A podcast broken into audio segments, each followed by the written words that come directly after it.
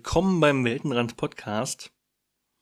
Ähm, diesmal in, in glaube ich, zwei, oh, hier sogar in drei Sorten, eine ganz besondere Folge. Den ersten ist es die erste Folge drei, die wir haben.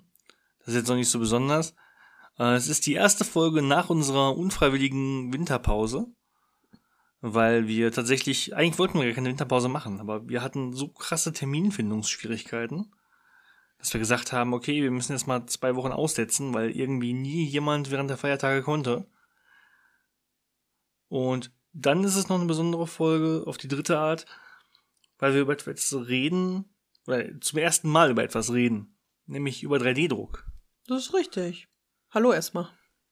Und, oh, die vierte, die vierte neue, die, ja, die vierte Sache. Ja, genau, du bist neu. Das ist richtig. Denn diesmal ist es nicht mit Torben und Niklas oder Torben und Fabian, sondern Torben und Sandra. Tom und Sandra, genau. Yay. Yay.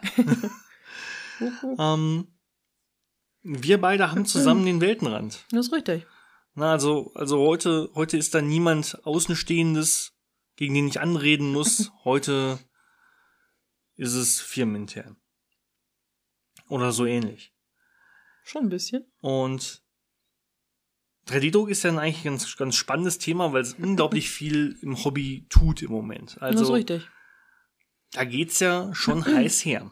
Und jetzt hatte ich das so, so reißerisch formuliert, 3D-Druck der Hobbykiller. Fragezeichen. Fragezeichen, Ausrufezeichen. Richtig. Anführungszeichen oben. Und jetzt kommen wir auch schon dazu. Ich meinte das gar nicht nur negativ, also Hobbykiller im Sinne von, oh nein, Apokalypse, Games Workshop geht unter, was tun wir nur? Die ganzen Tabletop-Millionen, was ist nur jetzt los? Ähm, der Weltenrand muss übermorgen zumachen.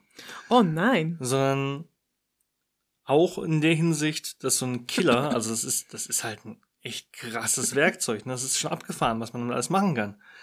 Und dementsprechend ist es ja auch im positiven Sinne ein echter Killer, ne? Also was das alles kann. Das ist, das ist ja total, also seit ich die Technologie das erste Mal in irgendeinem TED-Talk gesehen habe, das muss irgendwie 2000 Piependeckel gewesen sein, bin ich fasziniert von dem Zeug. Zu Recht, zu Recht.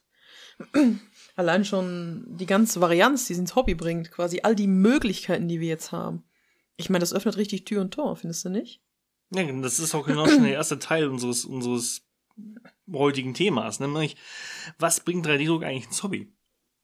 Na, also, 3D-Druck bringt uns Miniaturen, wie du, wie du schon sagst, die, die, wir, die wir vorher noch nie gesehen haben. Und zwar zu uns aufs Spielfeld. Das ist richtig. Und jetzt kann man sagen, dass, ja, das tun ja ganz viele. Also GW tut das, Warlord Games tut das, ganz viele Hersteller bringen uns Miniaturen, die wir vorher noch nie gesehen haben. Richtig, das ist deren Job. Ja, richtig, die machen das hauptberuflich. Warum brauchen wir jetzt plötzlich die, die Figuren, die Uwe im Kopf hat? Naja, Uwe hat vielleicht ganz coole Figuren im Kopf. Uwe hat aber leider kein, keine, keine 100.000 Euro übrig, um sich äh, eine, eine Druckerplatte äh, herstellen zu lassen für den, für den Plastikspritzguss. Und hat auch nicht das Know-how, um, um unglaublich viel Resin zu gießen. Das ist richtig. Aber was Uwe hat, ist eine Miniatur im Kopf. Und wenn Uwe sich dann hinsetzt und mit Blender oder einer anderen 3D-Software ein bisschen lernt, dann kann Uwe irgendwann was eigenes designen und diese Idee zum physischen Objekt machen. Das ist der Hammer, oder? Wenn du das bedenkst, man. Früher haben wir uns Miniaturen geträumt und mussten hoffen, dass sie irgendwann mal irgendwas rausbringen, was in unsere Fantasie nah rankommt. Und jetzt können wir im eigenen, im eigenen Wohnzimmer oder egal, wo das, wo der Puff halt auch immer steht, wir können selbst aus unseren Köpfen quasi was rausholen und mit ein bisschen Arbeit, okay, es ist ein bisschen viel Arbeit, muss ich gestehen, das ist schon ein bisschen mehr dahinter als nur das Knöpfchen drücken, aber wir können quasi unser Kopfleben selbst auf den Tisch bringen. Das ist schon der Hammer, findest du nicht? Ja, also jetzt ist, muss man natürlich ein bisschen dämpfen. Realistisch gesehen werden es die wenigsten von uns schaffen, ähm, von ihrem Bild im Kopf zu einer ansehnlichen Miniatur zu kommen.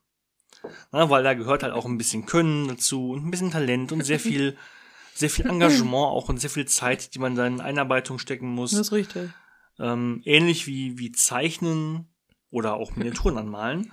Halt was ist, wo man, wo man Zeit investieren muss, ist das auch beim Modellieren der Fall und ja, ne, zu einer Miniatur zu kommen, wo man sagt, die kann jetzt irgendwie konkurrieren mit einer GW-Miniatur, ist natürlich nichts, was man mal ebenso macht und was die meisten wahrscheinlich nie erreichen werden. Aber es ist ja auch nicht wichtig, denn es gibt ganz viele andere Künstler und Hobbykünstler, die ganz, ganz viele Sachen machen und die designen und auf Thingiverse oder auf anderen Plattformen hochladen, teilweise kostenlos, teilweise für einen kleinen Obolus, teilweise für riesige Summen. Ne? Aber offensichtlich haben wir diese Einstiegshürde zerstört, dass man den Kram selber physisch herstellen muss, um ihn an andere Leute zu geben. Also man muss nicht mehr selber der Herstellende sein, um sein geistiges Eigentum zu distributieren. Das stimmt tatsächlich. Und ich finde tatsächlich auch, das öffnet vielen, vielen kleinen Unternehmen tatsächlich auch ein bisschen Tür und Tor, überhaupt mal was zu machen. Weißt du noch, als wir dachten so, boah, weißt du was, lass doch mal einen Tabletop-Plan eröffnen, ne? Mhm. Stell dir mal vor, so wäre es mit einem kleinen Unternehmen gewesen, was dachte so, boah, lass doch mal ein Tabletop-Spiel machen. Die Hürde, das wirklich zu machen, zur Umsetzung, ist so viel kleiner jetzt durch die Möglichkeiten, die sie einfach haben. Und selbst wenn da nie was draus wird, weißt du? Ich finde das gar nicht mal so schlimm. Hin und wieder begeistert es mich sogar, wenn ich jemanden sehe, der hat was modelliert, was aussieht, das hätte es mit den kleinen Zehen geformt. Das ist total egal. Einfach überhaupt sich mal hinzusetzen und das umsetzen zu können, noch zu sehen, ist es überhaupt möglich. Ist halt schon, ist halt einfach geil. Meinst ja. du nicht?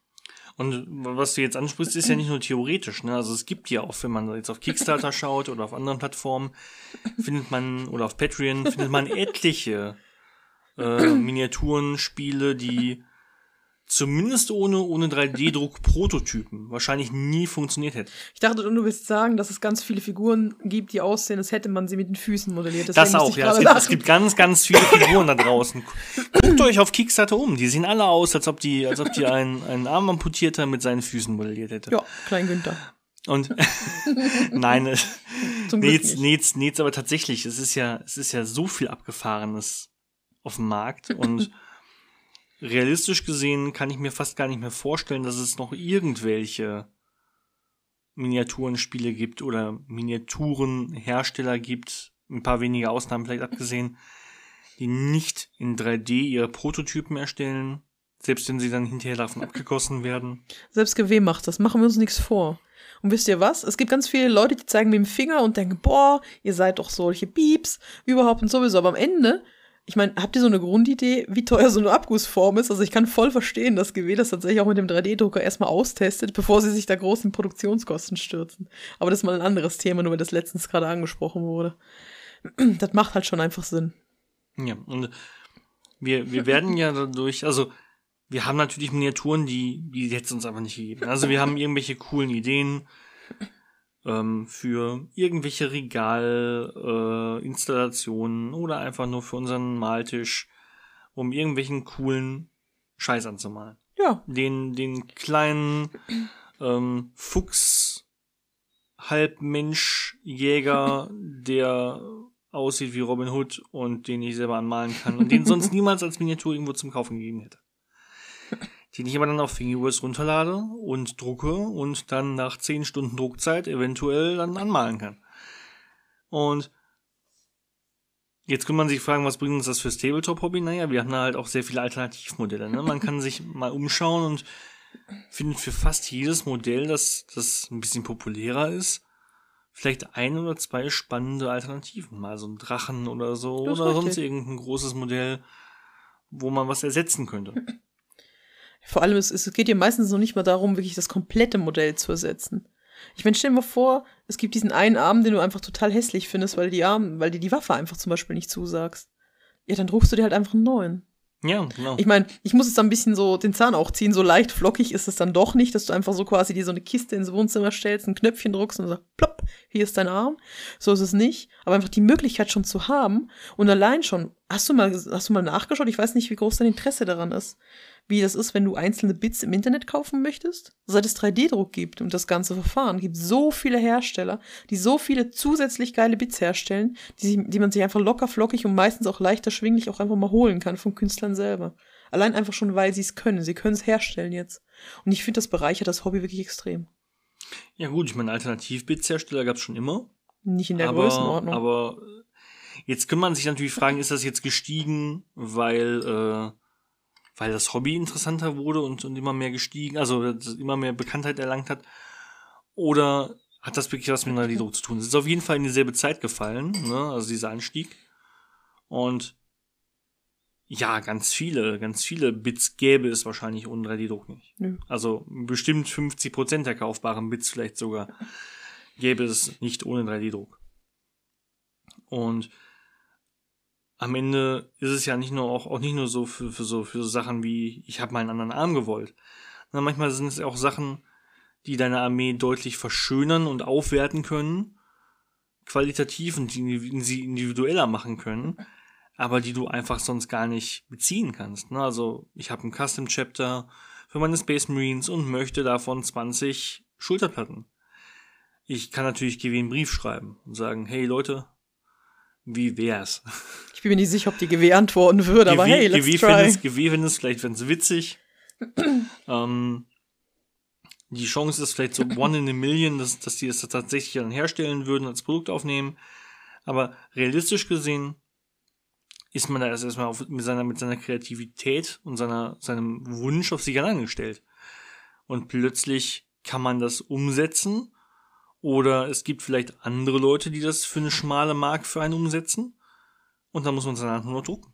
Ne? Das Also, das, das ist ja eine ganz neue Möglichkeit. Vor allem auch eine Möglichkeit, da mit, mit einer Qualität ranzugehen, die man ja früher mit, mit hahaha, ich äh, mache mir das jetzt mal selber mit Green Stuff in den 90ern einfach nicht erreicht hätte. Und auch, auch in, in der Konsistenz nicht erreicht hätte. Und da ist man ja auch heute, hat man ja manchmal ein bisschen größere Ansprüche an sich selbst und an seine Miniaturen als früher im Schnitt Das sowieso.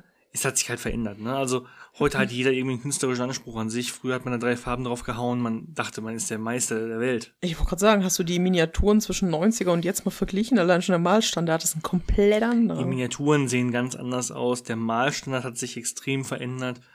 Na, also da ist einfach, da ist einfach extrem viel passiert. Der Hobbyist will einfach mehr Fleisch am Knochen. Mhm. Machen wir uns nichts vor und das ist berechtigt. Und ja, man, man vergleicht sich auch viel mehr, weil man YouTube hat und Co. und dadurch, dadurch pusht man sich natürlich auch gegenseitig zu neueren Standard, neuen Standards.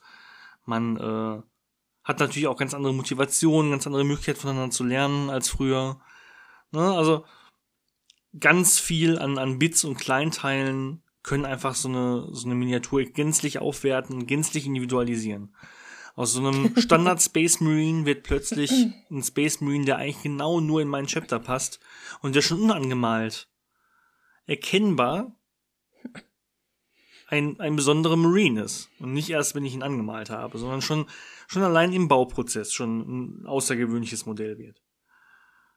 Und natürlich kann ich auch Gelände drucken. Also ich, ich bin nicht nur gezwungen, Miniaturen zu machen, sondern ich kann darüber hinaus ja auch noch im Tabletop-Bereich Gelände machen. Da habe ich ja ganz andere Freiheiten nochmal, weil ich meist nicht an irgendeine Lore gebunden bin unbedingt. Das ist richtig tatsächlich. Weißt du, was auch das, was ich persönlich auch extrem cool finde? Ich kann hoch und runter skalieren, wie mir die Nase passt. Ich hätte gern einen kleinen Felsen. Ich mache mir einen kleinen Felsen. Ich hätte gern einen größeren Felsen. Mm, Material ist ein bisschen doof, aber kann ich mir theoretisch gesehen auch herstellen. Bei Armen ist das jetzt was anderes, aber allein schon diese Varianz reinbringen zu können, wie mir quasi der Schnabel wachsen, das ist halt einfach schon ziemlich cool. Ja, genau. Also man kann auch einfach mal mit, mit, mit, mit Skalierung spielen, ne? Also ähm, im, im Prinzip wäre es ja auch möglich, mit ein bisschen Know-how mal eben aus einer normalen Miniatur eine Büste zu machen. Das ist tatsächlich auch etwas, was ich unglaublich liebe am 3D-Druck. Ich kann mir aus jedem Modell, was ich richtig schick finde, kann ich mir, wenn es sie nicht schon gibt tatsächlich, ich bin da ein bisschen auch verwöhnt, muss ich gestehen, kann ich mir einfach locker flockig mal eine Büste drucken. Und ich lerne so auch viel schneller, das ist jedenfalls mein Empfinden. Also ich kann quasi, ich kann mir meinen Weg des Lernens auch ein bisschen, weißt du, wie ich meine, selber pflastern und zimmern, wie mir die Nase passt. Und das ist schon ziemlich cool. Ich Mhm. weiß nicht, wie du das siehst. Ich, ich glaube, wir sind uns, wir sind uns auch ein, wir sind uns einig, dass, dass das unglaublich viele Möglichkeiten sind. Absolut. Ähm, wir sind ja eigentlich ges- gesegnet, in dieser, in dieser Zeit zu leben, dieser 3D-Druckzeit. Und was 3D-Druck betrifft, auf jeden Fall, ja. Na, also unser, unser Hobby war noch nie so leicht zugänglich und so auf so auf so einem hohen Niveau so leicht zugänglich. Und es war auch noch nie so einfach, selber was herzustellen. Ich finde es tatsächlich auch spannend. Ich weiß nicht, ob dir das mal aufgefallen ist oder ob das nur mein eigenes Empfinden ist, aber ich finde auch, es gab früher eine direktere Linie oder eine krassere Linie zwischen Malern, also Leuten, die quasi einfach Miniaturen gemalt haben, und zwischen Spielern. Und ich habe das Gefühl, das verschwimmt immer mehr ein bisschen. Ist das auch schon mal aufgefallen? Ähm, ich weiß nicht, ob das an 3D-Druck liegt oder nicht, aber ich habe so das Gefühl, entweder taucht es wieder mal gleichzeitig mit derselben Zeit auf oder es ist vielleicht sogar zusammenhängt. Ich weiß nicht. Hm. Ich muss gerade darüber nachdenken, was du genau meinst. Also meinst du jetzt, dass das Maler und also die Maler, die einfach nur die Miniaturen anmalen, um Mhm. sie auf den Tisch zu kriegen, und die Künstler quasi. Genau, genau. Also Ich finde, das verschwimmt immer so ein bisschen mehr tatsächlich. Aber ich kann mich auch jetzt auch richtig irren. Das muss nicht unbedingt mit 3D-Druck zusammenhängen. ich, ich glaube, ähm, Ist mir nur gerade aufgefallen. Ich glaube, Miniaturenkunst ist einfach. Also Kunst lebt ja auch davon, angesehen zu werden. Kunst lebt ja nicht nur davon zu existieren, sondern Kunst lebt ja auch davon, betrachtet zu werden. Das ist richtig. Und diese Form der Kunst zu betrachten, ist deutlich einfacher geworden durchs Internet und durch die Communities, die darum existieren. Und dementsprechend steigert sich natürlich auch die Anzahl der Künstler dadurch. Also ich, ich glaube, das ist einfach ähm, Ich könnte ich das könnt immer jetzt, populärer werdende Hobby. ich könnt jetzt in, in die Philosophie abdriften, was ich auf keinen Fall tun will, weil ich weiß, du würdest es lieben. Aber ist Kunst nicht erst dann Kunst, wenn es jemand betrachtet und als Kunst empfindet? Weil ansonsten ist auch nur ein bemalter Holzpflock ein bemalter Holzpflock, ne? Jetzt könntest du sagen, die Mona, wenn die Mona Lisa in einer Welt voller Blinden existieren würde, wäre sie noch Kunst. Ich würde sagen, ja. Aber Woher willst du das beurteilen? ja, kann ich ja nicht. Ich bin ja der Blinde dann. Aber, aber Dann hättest du kein ähm, Kunstempfinden, oder? Trotzdem würde es ja die Ansprüche an Kunst, die ich habe, also die theoretischen Ansprüche an Kunst, würde es ja trotzdem erfüllen. Ähm, aber Darum geht es jetzt zum Glück ich glaube, gerade sagen, ich glaube, das ist ein guter, richtig guter Punkt, um sich zu verhaspeln oder ein, oder ein gutes Ding für eine eigene Folge. Das ist gut, weil ich hätte jetzt fast ein Beispiel gebracht, was ich mir lieber für eine andere Folge dann spare. Ähm, jetzt haben wir über die ganzen, die ganzen coolen Möglichkeiten gesprochen. Aber natürlich ist nicht immer alles Gold, was glänzt. Es ist nicht immer alles so einfach, wie es auf dem Papier aussieht. nee. Und man muss sich auch über technische Hürden Gedanken machen. Es gibt einfach Sachen, die gehen, die gehen nicht. Ähm, es gibt einfach auch beim 3D-Druck ja, wie du glaube ich schon mal schon mal zwischendurch irgendwann erwähnt hattest, es ist eben nicht alles so einfach im Sinne von ich ich drücke jetzt auf den Knopf und dann kommt eine Miniatur unten raus. Schön wär's. Na, es ist nicht wie bei dem normalen Drucker, wo ich sage, ich lege jetzt ein Papier ein und da kommt jetzt halt ein 2D-Bild rausgefahren auf dem Blatt Papier und ich muss nichts weiter beachten, außer vielleicht, oh nein, der Seitenrand ist nicht passend. Oder die, die Patrone ist nicht mehr so voll. Das ist richtig, das ist richtig. Ähm, sondern ich, ich muss ja offensichtlich noch ein paar andere Sachen beachten, weil es ein technisch nicht ganz uninteressantes Gerät ist, was nicht so viel automatisiert tun kann, wie. Oh, Bist du etwa müde? Ja, es tut mir Schande. unglaublich leid, wenn man so viel redet, dann. Ja, ja, ja. ähm, sondern es ist, es, wo war ich? Es ist nicht ein so unglaublich technisches Gerät, blablum. Es ist nicht, es ist nicht so, so unfassbar fortgeschritten wie andere Technologien, die schon quasi vollautomatisch funktionieren. Also ich muss nichts mehr, ich muss heute nicht mehr viel einstellen, wenn ich einen HP-Drucker mir kaufe, dann druckt der sofort vor sich hin. Zum Glück nicht mehr. Und beim 3D-Drucker merken wir jetzt auch so langsam, dass es von dem Liebhabergerät und dem, dem Bastelgerät immer mehr hingeht zu, ich pack's aus und benutze es. Geht, aber es ist natürlich immer noch weit davon entfernt, einfach nur komplett idiotensicher zu sein. Definitiv, definitiv. Also, also man muss einfach damit leben, es ist ein Gerät, was, was auch einen Frust mitbringen kann und auch eine Lernkurve mit sich bringt. Es ist halt immer noch extrem viel Try and Error dabei. Und machen wir uns nichts vor, es ist wie bei allen Computergeschichten. Das Gerät ist immer noch so gut und so schlau wie der Benutzer, der davor sitzt. Und äh, ich kann aus meinem Fall auch reden, das klappt nicht immer so gut. aber man muss sich halt reinlernen. Und deswegen, ich weiß nicht, wie, die, wie es dir damit geht, aber ich finde tatsächlich, dass man 3D-Druck nicht als Tabletop-Hobby, quasi, dass man es nicht voll integrieren kann, wenn man es von der Betrachtung her betrachtet, oder von der Betrachtung her betrachtet, macht auch wieder unglaublich viel Sinn. Wenn man quasi draufschaut, ist es nicht einfach nur Teil, sondern ich würde es fast schon als ein gesondertes Hobby quasi ein bisschen ansehen, was sich einfach nur in sehr vielen Sachen schneidet. Aber allein schon der Aufwand, der 3D-Druck quasi mit sich bringt und auch die Anschaffungskosten etc. machen es für mich fast schon wieder.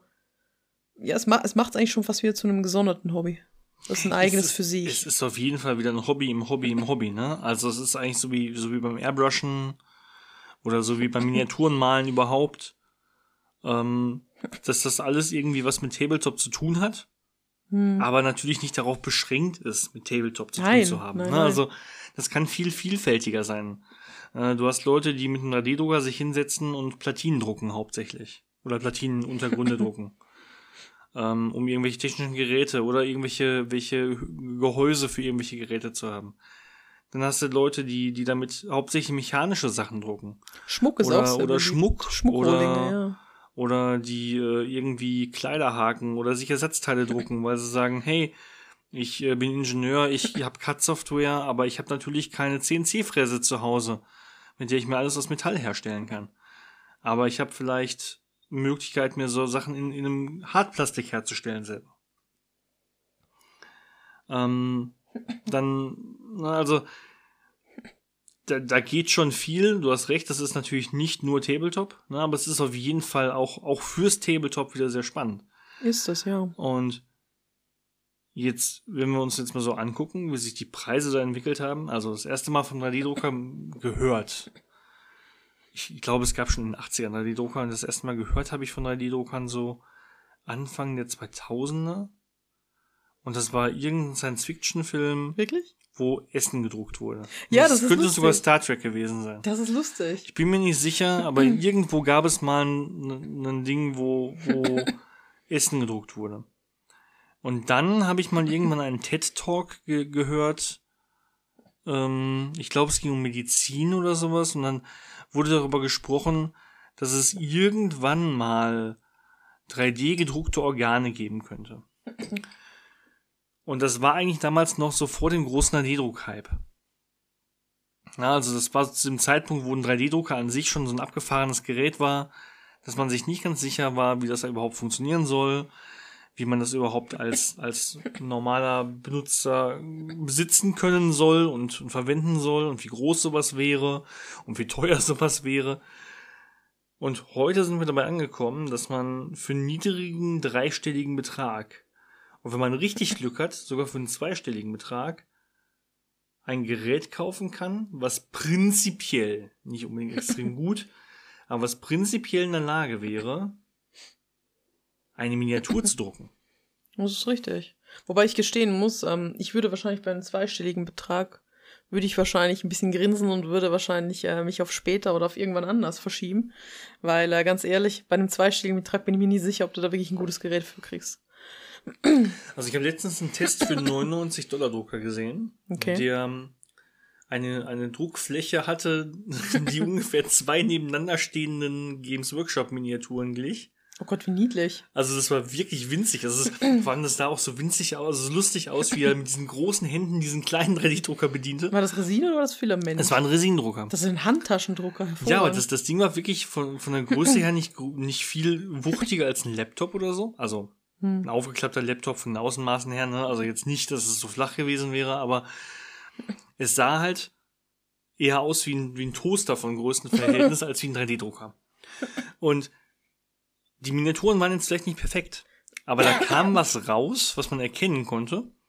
Und was schon äh, mehr Details hatte als die meisten Brettspielfiguren, die man Den kaufen musst du kann. mir unbedingt mal zeigen. Ich glaube, der ist so niedlich, den muss ich mir wirklich mal ansehen. Also- das klingt extrem niedlich. Ich, ich, ich denke, dass das eigentlich Spannende ist, dass wir, in einem, dass wir ähnlich wie bei Computern im Moment in einer Phase sind oder wie bei Smartphones, wo es Budgetlösungen gibt für ein Problem, das, das früher ein reichen Problem war. Nämlich, ähm, oh, ich möchte ein Gerät kaufen, das äh, für mein Hobby da ist und es kostet mehrere tausend Euro. Ähm, wer hat früher 3D-Druck betrieben? 3D-Druck war am Anfang interessant für, für, für Dental-Typen äh, und so. Also die irgendwelche, die irgendwelche, wie heißen die? Kieferorthopäden. Schon Danke. Zahnärzte. Die Dentaltypen. Die Dentaltypen. ähm, ja, das ist, viele wissen das ja gar nicht. Dentaltyp ist ein Fachbegriff für den Kieferorthopäden.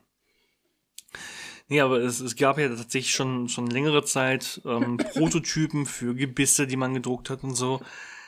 Aber das, deswegen, das war ein ganz großes Ding, eine ganz krasse äh, Technik, die, die viel geholfen hat beim, beim Zahn, bei der Zahnspangenherstellung, bei der Prothesenherstellung und so weiter.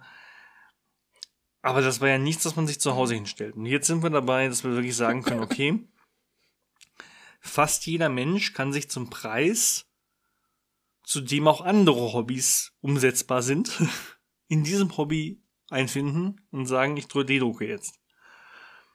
Das ist verrückt. Und die Geräte sind immer günstiger geworden, die Geräte sind immer ausgereifter, weil die Hersteller natürlich auch mehr Erfahrung sammeln, die Dinger immer besser herstellen, weil es auch einfach mehr Konkurrenz gibt auf dem Markt und mehr. Herstellern. Also damals gab es dann gefühlt irgendwie zwei oder drei Hersteller, die irgendwelche Do-it-yourself-Bausätze gemacht haben, quasi ohne Gewährleistung, weil irgendwelche China-Hersteller.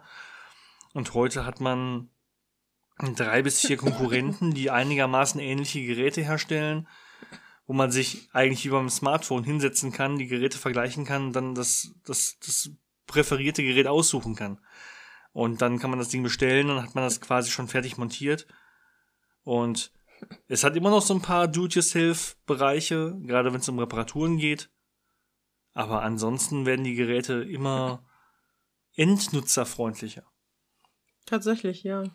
Und die Rohstoffe werden auch deutlich günstiger. Also die Verbrauchsmaterialien. Du meinst Filament mal, ne? oder Resin? Filament, Resin, die FEP-Folien. Die sind ja Ähm, bitterlich, ne? Also, Na, also alles, was so an Verbrauchsmaterialien da ist, wird einfach viel mehr verkauft, weil es viel mehr 3D-Drucker gibt. die Nachfrage ist halt stetig steigend. Und dadurch werden die auch wieder günstiger, weil die Absatzzahlen einfach stimmen. Ne? Also es ist plötzlich kein, kein ganz so nischiges Ding mehr wie vorher. Es ist immer noch Nische, aber es ist mittlerweile eine, eine weltweit nicht mehr unwichtige Nische.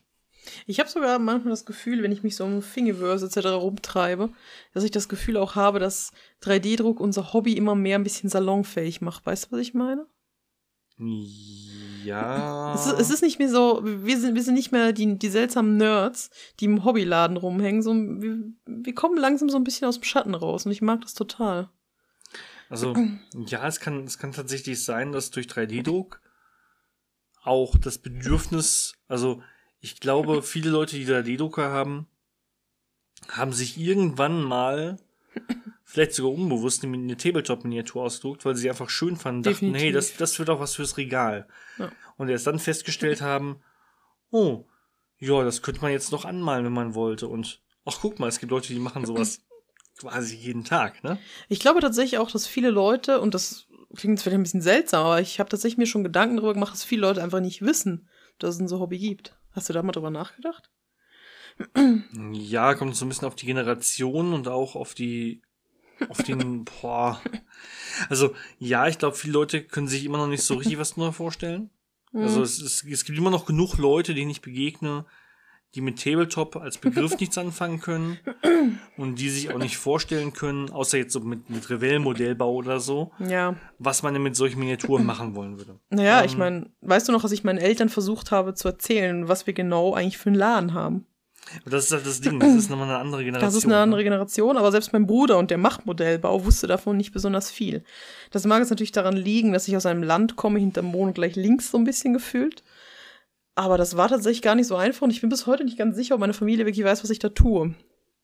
Ich habe es dann irgendwann bei Zinnsoldaten belassen, dass ich da ein bisschen in die Zinnsoldatenrichtung gezeigt habe, weil ich habe es damals ein bisschen unbeholfen auch versucht mit Spielwaren für Erwachsene. Es kam auf Familienfeiern total gut an übrigens, überhaupt nicht. Es war eine ziemlich skurrile Situation. Du hast jetzt jetzt verstanden, worum es geht, nehme ich an, das ist voll okay. War für Erwachsene, ja, ich, okay. Spielware ja, für ja. Erwachsene, aber ich meine nur Erwachsenenspielzeug. Erwachsenenspielzeug. ich habe es bei Zinnsoldaten belassen, aber ich glaube, viele Leute haben nicht so große Ahnung, was ist das überhaupt? Sie, sie, Warhammer ist zwar omnipräsent, auch in, in vielen Spielwarenläden, ne? Das siehst du überall immer wieder. Aber ich glaube, was es ist, ich glaube, das wissen viele gar nicht. Ich weiß nicht. Ich glaube auch viele Interessieren sie nicht dafür. sehen, sehen vielleicht sowas wie Warhammer und kennen das Franchise vielleicht irgendwoher, aber verbinden das vielleicht auch eher mit Computerspielen. Das weiß ich tatsächlich nicht. Also ich aber glaube sogar schon sein. witzigerweise die Leute, die mit Computerspielen weniger zu tun haben, nämlich die ältere Generation, verbindet das eher mit Computerspielen, weil sie denken, ah, da ist noch so ein komisches Spiel von denen, die ich nicht verstehe und nicht kenne. Und dann muss das bestimmt was mit Technik zu tun haben. Wahrscheinlich. Und ähm, die realisieren gar nicht, dass das quasi ein, ein viel analogeres Spiel ist, als, als was sie vielleicht vermuten. Aber ähm, Entschuldigung, ich bin abgeschweift. wie abgeschwoffen, abgeschwirft, ähm, Abgeschweift war schon richtig, oder? abgeschwoffen, abgeschwoffen heißt es. Absolut korrekt. Der Duden sagt abgeschwoffen.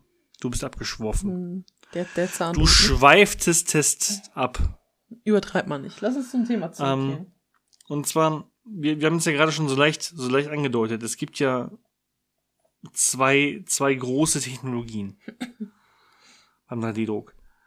Ähm, es gibt noch eine dritte große Technologie, die sich aber für Modelle gar nicht eignet und auch geruchstechnisch sehr unangenehm ist. Tu das nicht, kein aber- Fäkal. Nein, Fäkalhumor fügen wir jetzt gar nicht an. Aber die zwei, die zwei großen für, ähm, für Tabletop geeigneten Technologien sind ja Filament und Resin. Das ist richtig.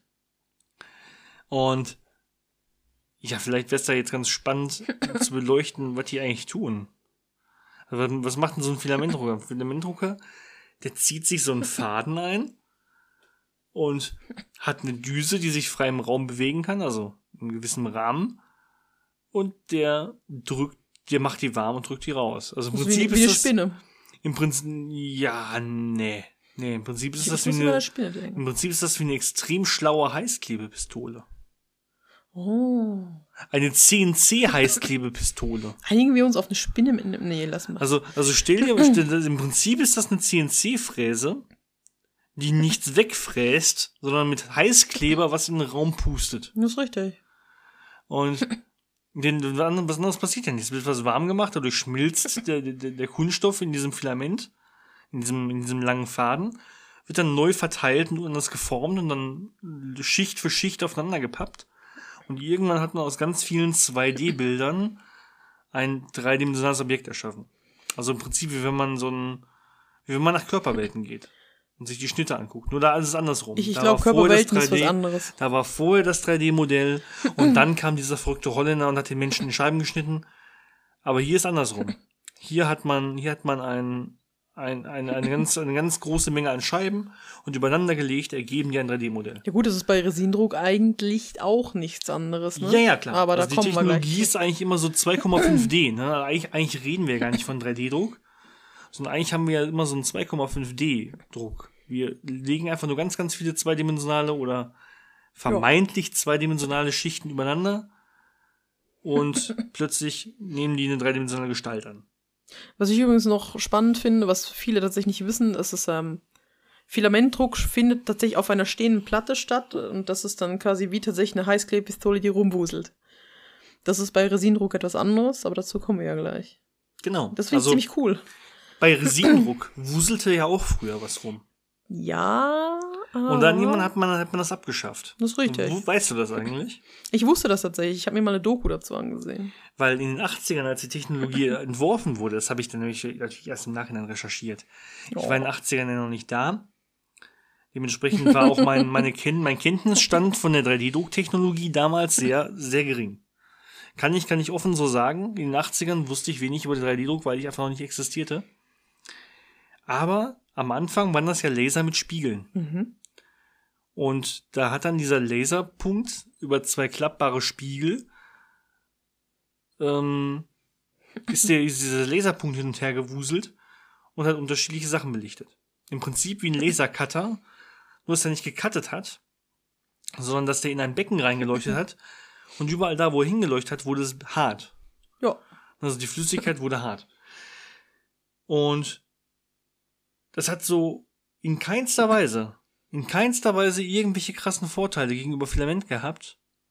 Mit dem Unter, also mit dem, mit der einzigen Sache vielleicht, dass es eine sehr, sehr feine Auflösung erlaubt hat. Das war eine tierische Sauerei, da wette ich mit dir. Und es war halt auch, also du, du musst dir halt vorstellen, wie beschissen das ist, ne?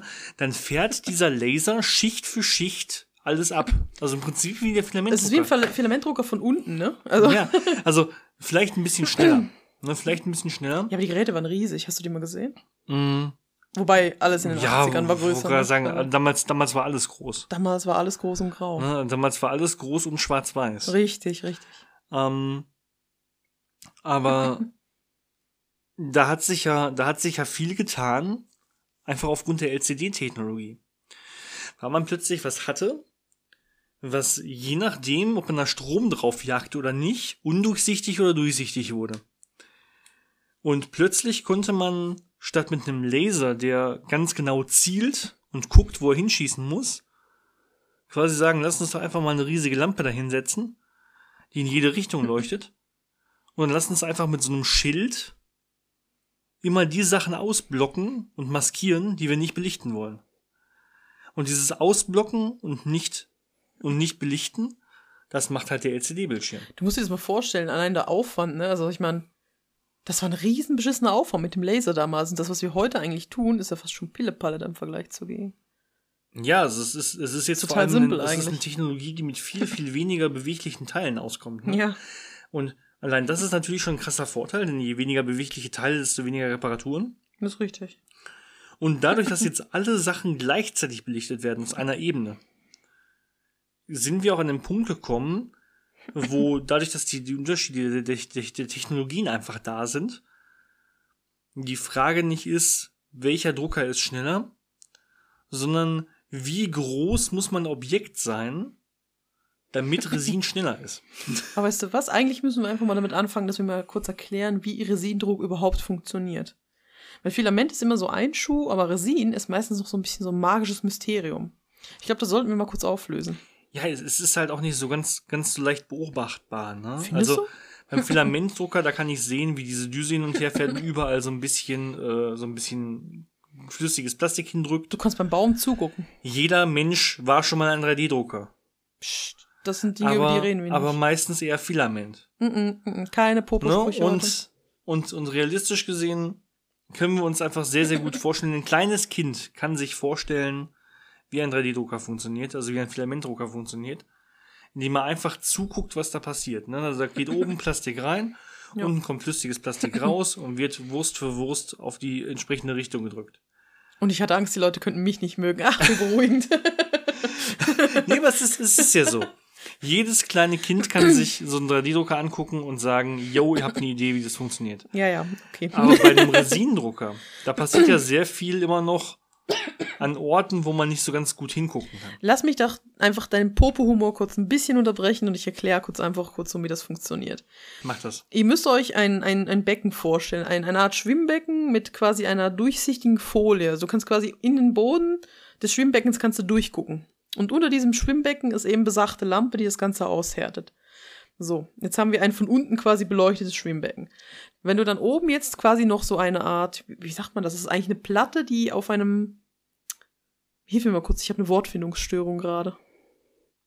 Eine hoch- und, eine, eine auf- und absenkbare Ein Aufzug, dachte ich. Also, Platte. Ist, genau, eigentlich ist es wie so eine Art Aufzug.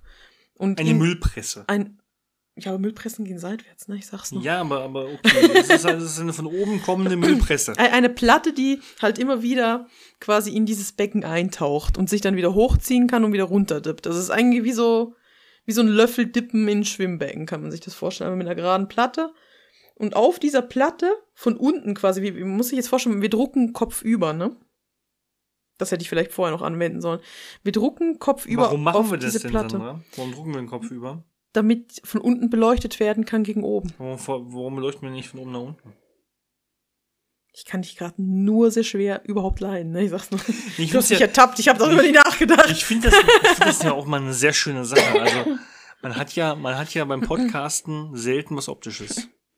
Und jetzt haben wir hier mal einen Podcast mit ganz vielen visuellen Dingen. Hm. Also, man kann jetzt hier einfach mal die Augen, schließen. Also, wenn ihr gerade eine Miniatur malt oder Auto fahrt, Oder esst ihr dann, ähm, dann schließt doch jetzt einfach mal die Augen und äh, lasst euch auf diese Idee ein. Also, wir haben, wir haben da ein Gerät, ein technisches, das wir euch jetzt beschreiben. Und nur anhand unserer Worte.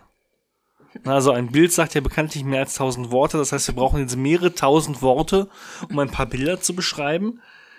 Ähm, Ja, warum machen wir es eigentlich andersrum? Der, der, der Trick ist, dass der Resin rausfließen würde, du Pfeife. Das ist richtig tatsächlich. Er würde einfach nach unten. Also wir müssten uns, wir mussten uns daran orientieren, wie die Schwerkraft ist in unserer Welt. Verflucht. Und dann dachte man sich, Mensch, also entweder wir, wir, wir erfinden jetzt ein Gerät, das die Schwerkraft umkehrt, oder alternativ machen wir es einfach kopfüber. Also hätten wir auch beim Laser bleiben können. Aber gut.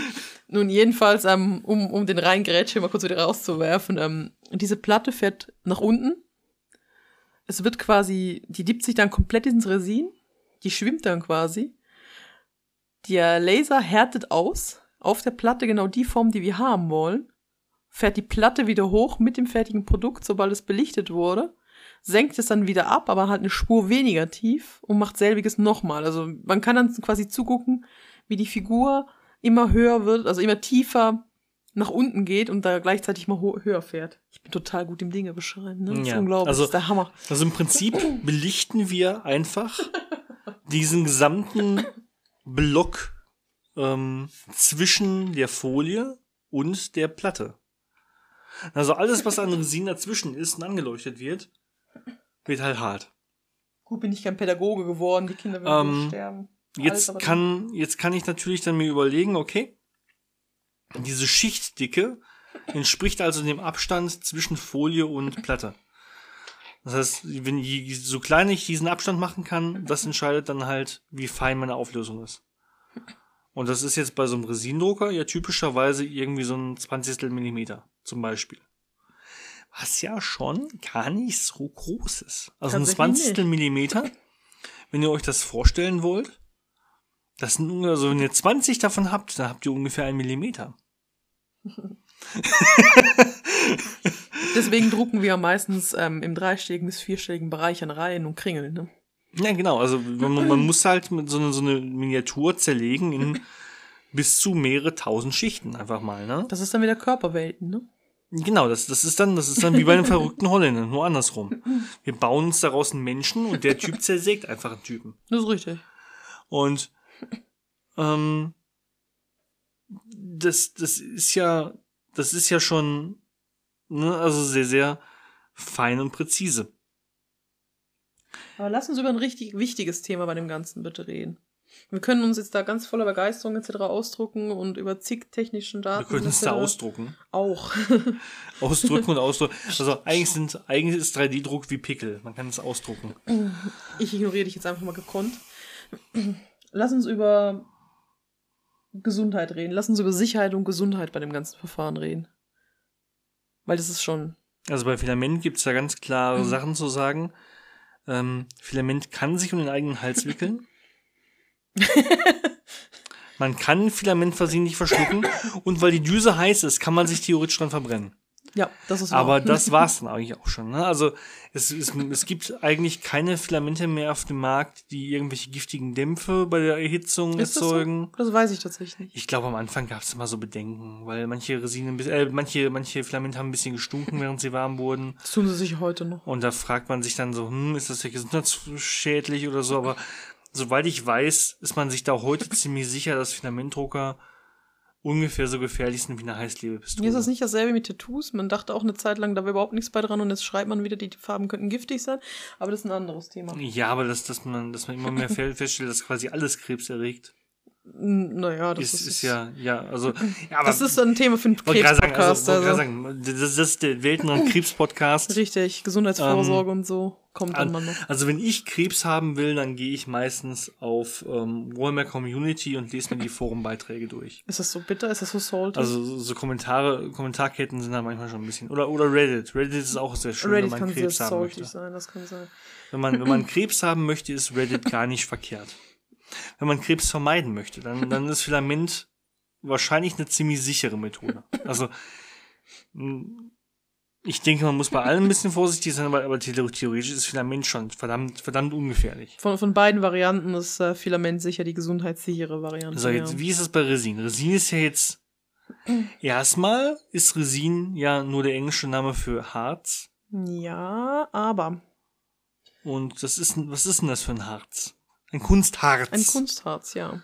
Und Kunstharze sind jetzt meistens nicht dafür bekannt, dass sie so sonderlich ungefährlich sind, egal wie die härten. Also egal, Ob das jetzt welche sind, die mit zwei Komponenten härten.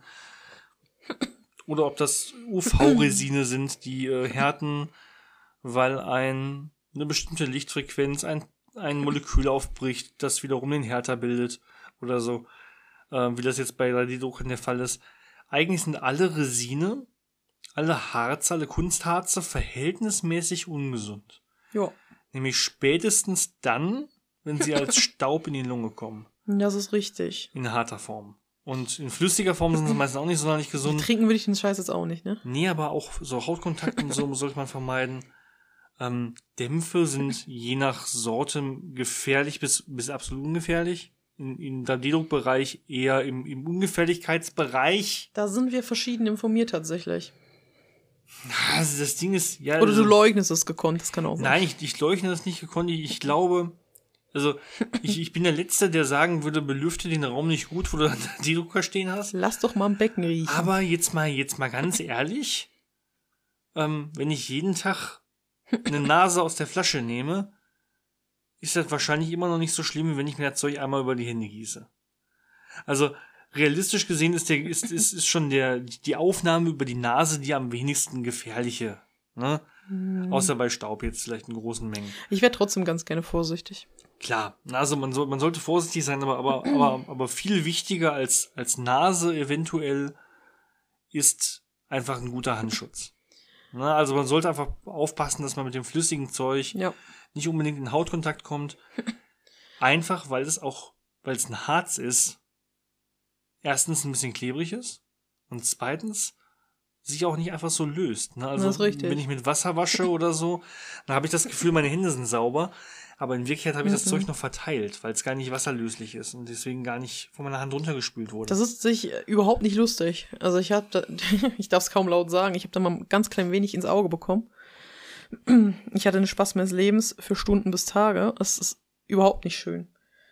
Und ähm, ich habe auch immer wieder sehr üble Geschichten tatsächlich gelesen und auch mitbekommen von Kontaktallergien, die sich extrem schnell tatsächlich ganz spontan entwickelt haben von Leuten, die mit Resin in Kontakt kamen. Und da gibt es ganz, ganz viele Horrorgeschichten. Und selbst wenn nur die Hälfte davon stimmen, reicht das doch eigentlich schon, um sich da ein bisschen Mühe zu geben. Und auch zum Thema Duft und Einatmen. Ganz ehrlich, stellt euch das Teil nicht ins Kinderzimmer. Nicht in die Küche. Stellt es irgendwo hin, wo ihr tatsächlich gut lüften könnt. Und ihr müsst auch wissen, selbst wenn eine Kuppel drüber ist, und das ist halt einfach zum Glück bei den meisten Herstellern der Fall, jedenfalls ist mir noch keiner untergekommen, bei dem das nicht der Fall gewesen wäre, jetzt gerade spontan. Das Zeug stinkt sowieso. Ja. ja, markenabhängig. Vorsicht natürlich. ist auf jeden Fall geboten, ja. ähm, Es kommt natürlich immer noch ein bisschen auf den Resintypen auch an. Und äh, ja. In in der Regel ist ja das Resin nicht das Einzige, was du brauchst, um Resin zu drucken. Weil äh, Resin, jedenfalls das Standardresin, wir reden jetzt nicht von wasserwaschbarem, braucht ähm, ISO, um sich selbst zu reinigen oder um, um gereinigt zu werden. Das ist ein, halt auch wieder ein, ein chemischer Stoff, der da quasi rumsteht, etc. Also, ja, also, Du guckst mich ne? gerade an, als wäre ISO nicht chemisch. Jetzt machst du mich gerade unsicher. Natürlich ist es ich weiß, doch, dass ISO doch, doch ISO, ist. ISO ist wie alles. Wie alles zum Glück chemisch. Richtig, richtig. Also alles außer Liebe ist, obwohl mir auch Liebe ist chemisch. Das ist dann wieder der Liebespodcast. Alles, alles ist chemisch. Auch, Liebe, ist nur Chemie. Es tut mir leid, dass ich dir dein Herz Auch. Liebe ist doch nur 3D-Drucken. Uh, Und aber ähm, nee, ähm, das, das Ding ist halt, genau, es ist, es ist halt eine Sauerei. Ja. Und wenn man es nicht vernünftig macht, ist es auch eine gesundheitsgefährdende Sauerei. Ne, wie sehr viele Sachen im Handwerk generell. Also, ich ich habe mir mal von einem jungen Vater sagen lassen, das ist ein bisschen abgeschweift, aber alles, was das, das Wickeln eines Kindes betrifft, bleibt nie nur im Wickelraum. Das ist ein Ding, das, das schlägt um sich und so ist es tatsächlich auch bei Resindruck.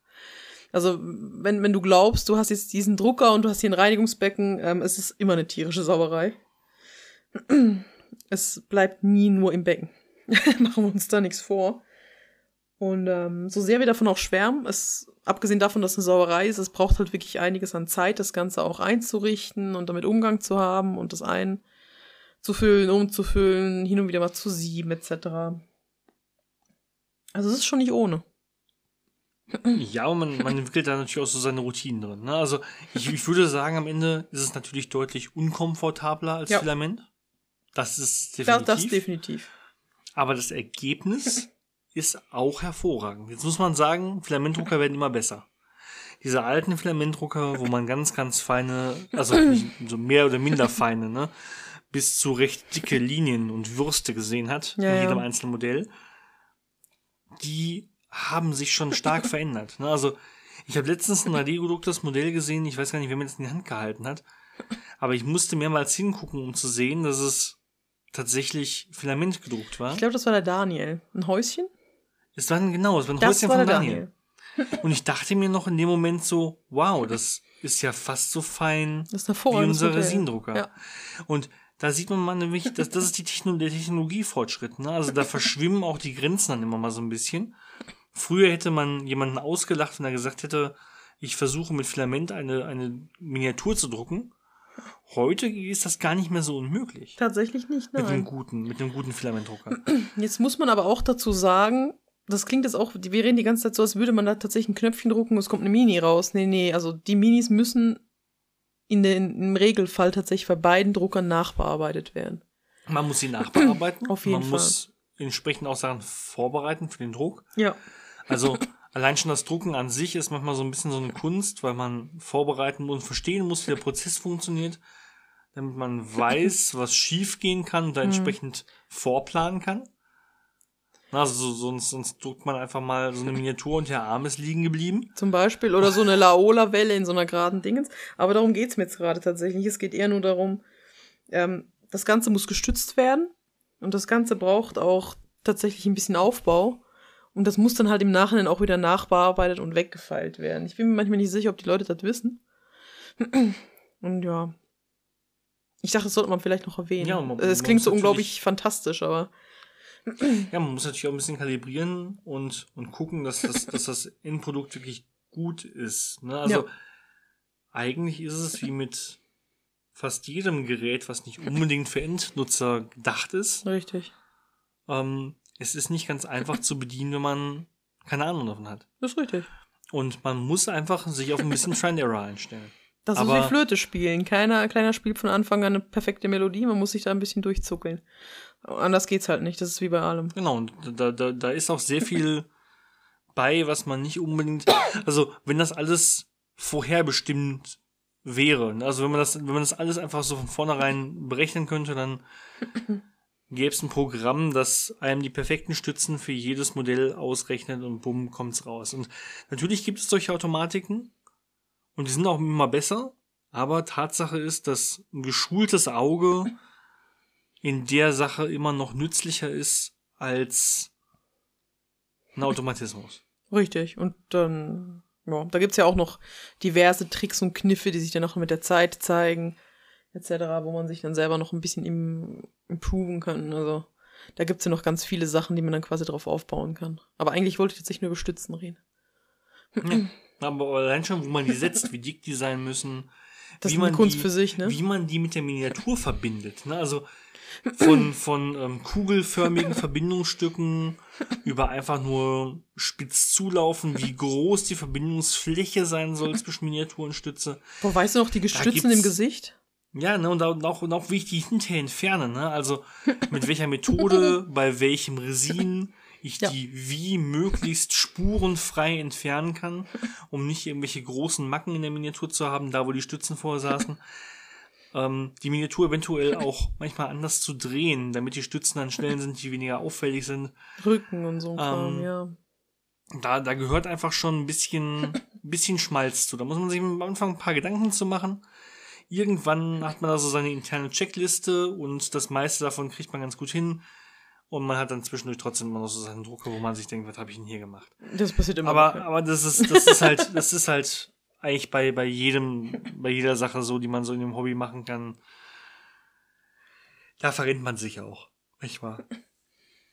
Du bist heute echt ein bisschen gähnig, kann das sein? Ja, ich weiß, es ist Sauerstoffmangel. Das hat Alter. Ich glaube, es ist, es ist die Tatsache, dass wir das Fenster nicht offen haben, Sauerstoffmangel. Ich, ich gähne, weil mein, mein Hirn schreit nach Sauerstoff. Welches Gehirn? Mein Hirn arbeitet auf Hochleistung um hier einen hervorragenden Podcast zu liefern und, und, und schreit nach Sauerstoff. Okay. Das, das ist offensichtlich der Fall. Und eigentlich haben wir damit jetzt auch schon so grob abgerissen, was so die technischen und, und, und Umsetzungsprobleme sind. Ja. Also, ich glaube, der, der Sinn dieser Folge ist ja auch gar nicht, ähm, Handlungsanweisungen zu geben Nö. oder Kaufempfehlungen oder so. Ich glaube, der, der Sinn war einfach auch mal so grob abzureißen, was sind eigentlich die ganzen Probleme, die auftauchen können. Wir bröseln einfach mal das Thema auf, weil ganz Und ehrlich ist es nicht genau. wegzudenken. Und wer weiß, vielleicht, vielleicht ergibt sich zu, zu einem einen oder anderen Detail dazu nochmal eine eigene Folge. Ne, Im Laufe der, der Zeit. Wenn's, wenn das Thema entsprechend spannend ist. Mal gucken, ne? Ähm, aber jetzt, jetzt haben wir noch einen Komplex übrig. Du, du hast gerade schon zweimal Luft geholt, musst du sagen. Jetzt habe ich dich zweimal unterbrochen, jetzt darfst du es endlich sagen. Sag es. Copyright. Lass uns über Copyright reden. Genau. Lass uns über, Rechtliches und moralisches an dem ganzen Thema. genau, lass, Copyright. lass uns darüber reden, wie es eigentlich mit Gesetzen aussieht. Und, und wie es mit, mit, ja, mit, mit einem Rechtsverständnis, einer Rechtsintuition aussieht. Ähm, erstmal, warum hat denn das Ganze überhaupt eine rechtliche Dimension? Naja, ich kann jetzt Space Marine bei Thingiverse eintippen und ich finde Space Marines. Jo. Und die gehören gar nicht GW. Und GW hat die da auch nicht hochgeladen. Also, Aber, aber denen gehört doch die Idee des Space Marines.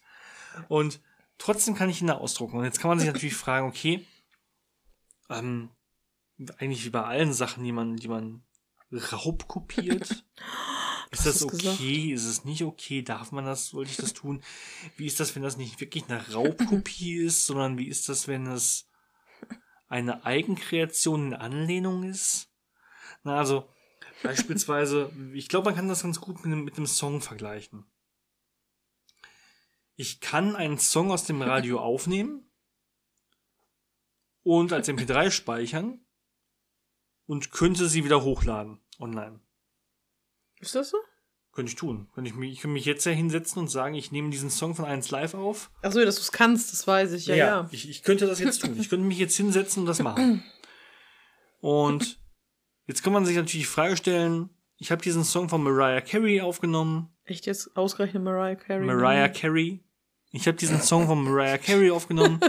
Ich habe ihn als MP3 abgespeichert und ich lade ihn auf YouTube hoch. Oder auf irgendeiner anderen Plattform. Du bist warm, du schon stehst dazu, ich mag das. Und jetzt frage ich mich natürlich, okay, wem gehört denn dieser Song? Dieser Song gehört Mariah Carey Schrägstrich der rechte Verwertung von Universal Studio Music oder so. Oder wer auch immer gerade der, der, der Verleger von, ich weiß natürlich nicht, bei welchem, bei welchem Label die ist. Aber die ist bei irgendeinem Label und die, diesem Label oder gehören die Rechte oder die, beziehungsweise der verwaltet die Rechte. Und natürlich habe ich damit einen Copyright-Bruch begangen. Ich habe was zur Verfügung gestellt, was mir gar nicht gehört. Ähm, jetzt könnte ich aber diesen Song, und jetzt kommt die, Paral die wunderschöne Parallele zum 3D-Druck.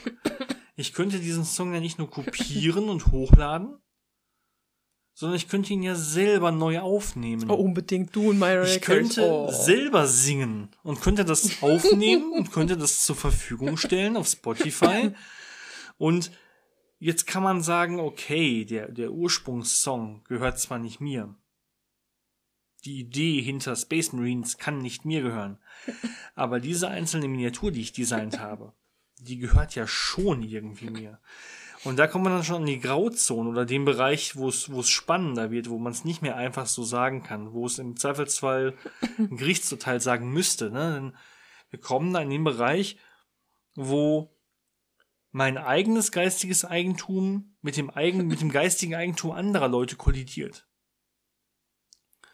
Und da ist ja meistens, also in den meisten Fällen gibt es da ja so die, ein, die, die einigermaßen allgemeine Rechtsansicht, dass es sowas wie ein Fair Use gibt. Also, dass solange ich kein Geld damit verdiene, das einigermaßen okay zu sein scheint. Also ich kann offensichtlich selber einen Space Marine malen auf meinem Blog in der Schule und kann das auch beim Sitznachbarn zeigen, ohne mich strafbar zu machen. Kann ich es der ganzen Klasse zeigen, ohne mich strafbar zu machen? Ja, vielleicht. Kann ich es auf eine Webseite hochladen, ohne mich strafbar zu machen? Ja, wahrscheinlich auch noch. Kann ich es verkaufen, ohne mich strafbar zu machen? Eventuell auch noch. Und jetzt ist die Frage, na, okay, ab wann kommen wir denn in die Problemzone?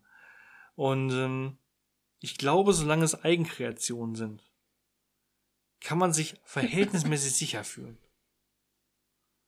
Ähm, also, wenn jemand irgendwas selber designt und nicht einfach nur eine Miniatur kopiert, die es bereits gibt, dann ist da relativ viel möglich. Und das ist eigentlich eine gute Sache. Wir haben relativ, also, wir haben immer noch relativ viele Freiheiten im Copyright und ähm, man kann nicht, man kann zum Glück nicht alles patentieren, nicht alles trademarken, nicht alles absichern als Firma. Ähm, sondern es gibt immer noch so ein paar Sachen, die man, die man an eigenem Spielraum hat. Aber jetzt kommen wir an die eins angemachte. Das ist ja nicht bei jeder Miniatur so. Wenn ich jetzt hingehe und sage, ich biete genau eine Figur an, die Games Workshop schon so produziert. Zum Beispiel einen Dreier-Trupp-Motorradfahrer. Dann ist doch die Frage, okay, ist das jetzt nicht wirklich an den Punkt angekommen, wo man nicht mehr wirklich von eigener Kreativität sprechen kann, sondern sich das Ganze wirklich nur noch um eine Raubkopie handelt? Und ist das nicht dasselbe wie die Miniatur abgießen? Ich weiß es nicht. Also, ist das was, nicht was, dasselbe wie eine ja, Miniatur? Ja, ich, ich habe schon verstanden, dass du gerne eine Meinung von mir dazu hättest. Das ist mir schon klar. Aber die Wahrheit ist, ich weiß es nicht. Ich, ich kann dir nur meine eigene Meinung dazu sagen. Ich kenne die, ich kenn die rechtliche Seite davon nicht. Ich kann mir jetzt was aus den Fingern lutschen, aber das hilft auch keinem. Mich begeistert es nicht besonders, wenn Leute mit Figuren auftreten, die sie sich eins zu eins nach einem Originalmodell gedruckt haben. Ich mag das nicht besonders. Warum ich das nicht mag, kann ich dir so genau nicht sagen. Ich habe Verständnis dafür, wenn jemand zum Beispiel denkt, boah, Alter, der Unclean One, ne? Das sind einfach fünf Falten zu viel, vielleicht finde ich da was anderes, was mir besser gefällt. Das kann ich verstehen.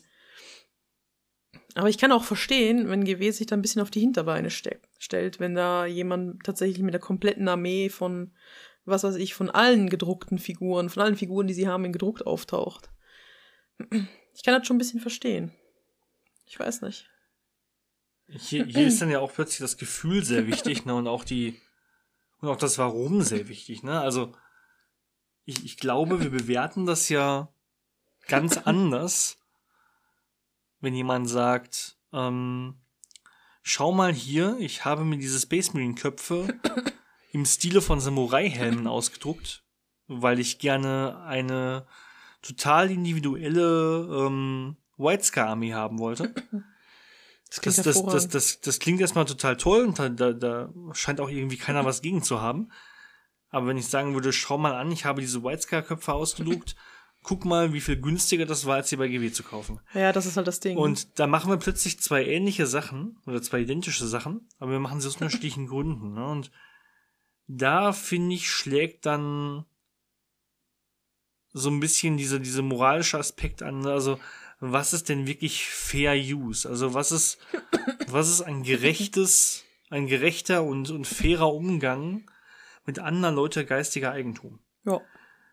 Und ich würde sagen, solange es zum Ziele der eigenen Kreativität ist und solange es dafür da ist, hm, einen selber weniger einzuschränken bei seinem eigenen Hobby gibt's, glaube ich, nur wenig, was nicht erlaubt ist. Aber wenn ich anfange, Dinge zu tun, weil ich Geld sparen möchte, also sobald irgendwelche anderen Gedanken als, als kreative Schaffensfreiheit da reinkommen, hm. scheint es irgendwie dann moralisch nicht mehr ganz so einwandfrei zu sein. Ich, ich sag mir halt, ich, ich stelle mir halt immer vor, weißt du, gewesen, großer Konzern und die haben ganz viele Leute, die an so einem Modell arbeiten und die arbeiten nicht nur kurz daran, sondern länger und die müssen dafür bezahlt werden und bla bla bla, blums. Und da ist so viel, was da zusammenarbeitet auch, um jetzt zum Beispiel mein, mein Lieblingsbeispiel, The Great Unclean One zu kriegen, um den mit Regeln auszustatten, um den mit, mit einem coolen Design auszustatten, mit einer Grundidee, mit einer Geschichte. Da ist so viel Arbeit reingeflossen. Ich finde das einfach irgendwie nicht schön. Ich, ich kann dir nicht genau jetzt mit dem Finger drauf zeigen, warum mich das stört, aber es stört mich halt einfach, weil ich das Gefühl habe, es ist auch so. Das, das klingt jetzt so unglaublich weich gespült und weich gewaschen, wenn ich das sage, aber ich finde, es muss auch ein bisschen. Mir fällt das Wort wieder nicht ein. Das ist eine tolle Sache, in einem Podcast eine Wortfindungsstörung zu haben. Wortfindungsstörungen sind generell groß. Das ist eine super Sache, vor allem wenn man Sachen aufzeichnet, die man sich immer wieder auf anhören kann. Ja, du ja nicht. Ich nicht, aber alle anderen. Und das ist schon schlimm genug, weil ich nie wissen werde, wer hat's jetzt mitbekommen und wer nicht. Ich liebe Podcasts, unglaublich. Nee, aber das ist so ein bisschen. Boah, Alter, ne? Jetzt aber. Also, also es nimmt auf jeden Fall Herstellern Profit in gewisser Weise. Nicht eins zu eins, ne? Denn Hm. nicht jeder, nicht jeder, der, der, Wertschätzung. Der Wertschätzung. Song raubkopiert, nicht jeder, der einen Song raubkopiert, hätte ihn ansonsten gekauft bei iTunes. Hm. Und genauso hätte nicht jeder, der das Modell druckt, es alternativ gekauft bei GW.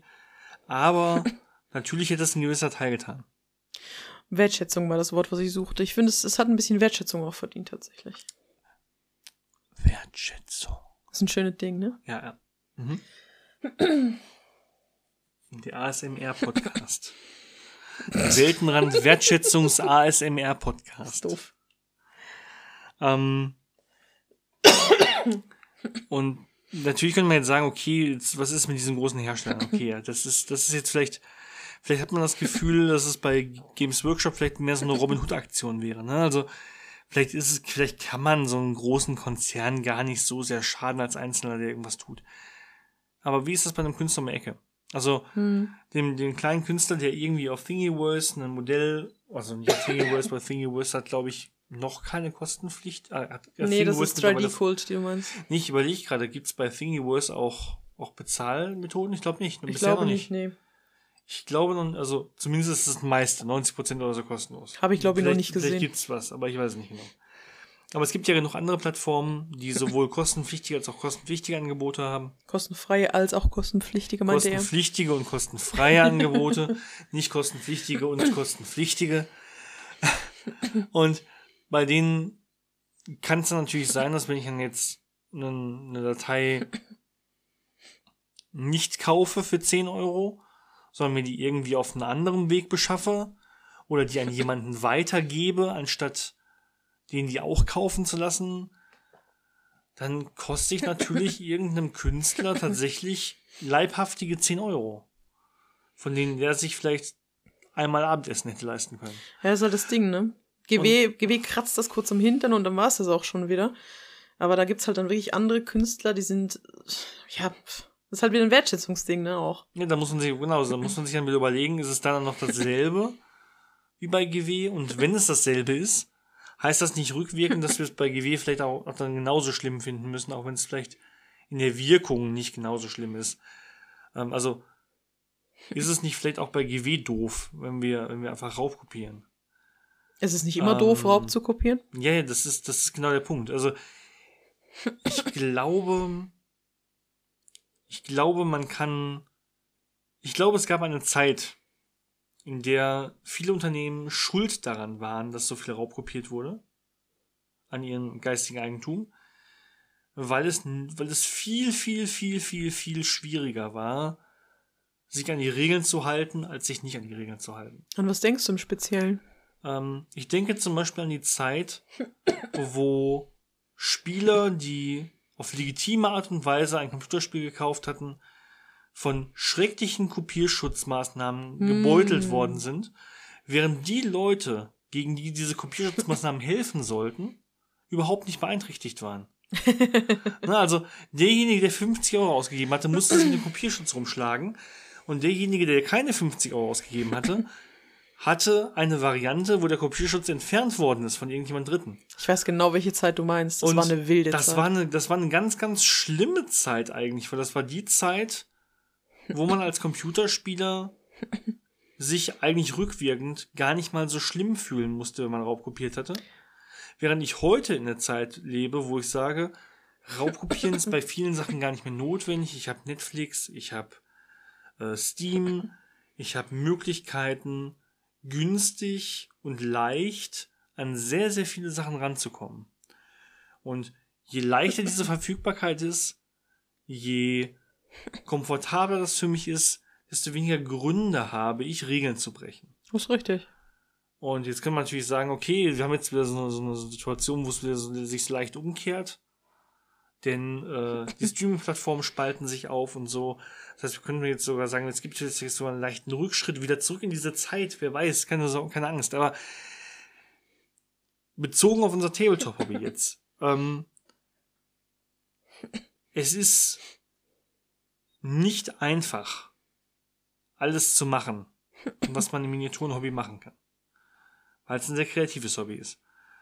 Und ich finde, es ist okay, hier und da Dinge zu tun, die einem diese, diesen Weg zu seinem eigenen individuellen Model, Modell ermöglichen, auch zu nehmen. Aber nur dann, wenn derjenige dir keine Alternative lässt. Wenn du verstehst, was ich meine. Also, einen Künstler um die 10 Euro zu bringen, finde ich nicht fair. Ist es auch nicht. Aber beim Game, bei Games Workshop, die quasi 3D-Druck komplett verbannen wollen, muss ich sagen, fühle ich mich nicht schlecht oder böse, wenn ich einen alternativen Ja. Kopf drucke oder eine alternative Schulterplatte. Und ganz im Gegenteil, ich habe sogar manchmal das Gefühl, man kann damit auch mal einem großen Konzern so ein bisschen Mittelfinger zeigen. Das ist halt das Ding, glaube ich, auch ein bisschen. Weißt du, dadurch, dass, dadurch das GW so wie eine unglaublich scharfe Waffe auf jeden zielt, gefühlt, der da auch nur in annähernd dran drängt, irgendwas zu machen, das provoziert halt schon ein bisschen. Ich meine, ganz ehrlich. Fühlst du dich dadurch nicht auch dann ein bisschen provoziert? Ich meine, allein schon, dass du in einem GW-Store zum Beispiel keine anderen Farben benutzen darfst, geschweige denn ein anderes Modell wirklich spielen darfst.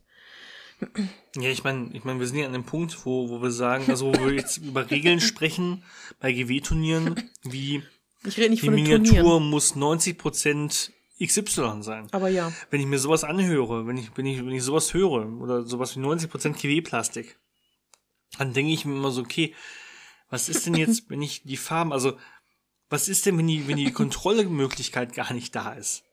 Also, wie wäre das bei GW-Farben? Würde, würde jemand vom Turnier geschmissen, wenn, wenn man das kontrollieren könnte anhand eines, eines, äh, eine, eine, eines einfachen Gerätes, ne, wurde die Miniatur mit GW-Farben angemalt oder mit Vallejo-Farben, würde man plötzlich sagen, okay, die Miniatur ist nur erlaubt und zugelassen, wenn sie mit 90% GW-Farben angemalt wurde. Was ist, wenn die Figur nicht mit GW-Pinseln angemalt wurde? Also, ab einem gewissen Punkt muss man halt sagen, schafft es GW sein eigenes, also das Hobby, das es mit selber begründet hat als Firma, immer wieder misszuverstehen. Und dieses Missverstehen sorgt natürlich dafür, dass man das auch so ein bisschen denkt, ja, die haben es halt auch verdient. So ein bisschen. Ich weiß genau, was du meinst. Und, und gerade bei Bits denke ich mir das wirklich. Also, so, so ungern ich jetzt ganze, ganze Miniaturen von GW irgendwie raufkopiert irgendwo sehe, so schön finde ich Alternativminiaturen, so schön finde ich alternative Bits. Und es gibt auch Bereiche, wo ich sage, da finde ich sogar das Kopieren von Bits eins zu eins okay. Nämlich dann, wenn das Geschäftsmodell unfair und schädlich ist.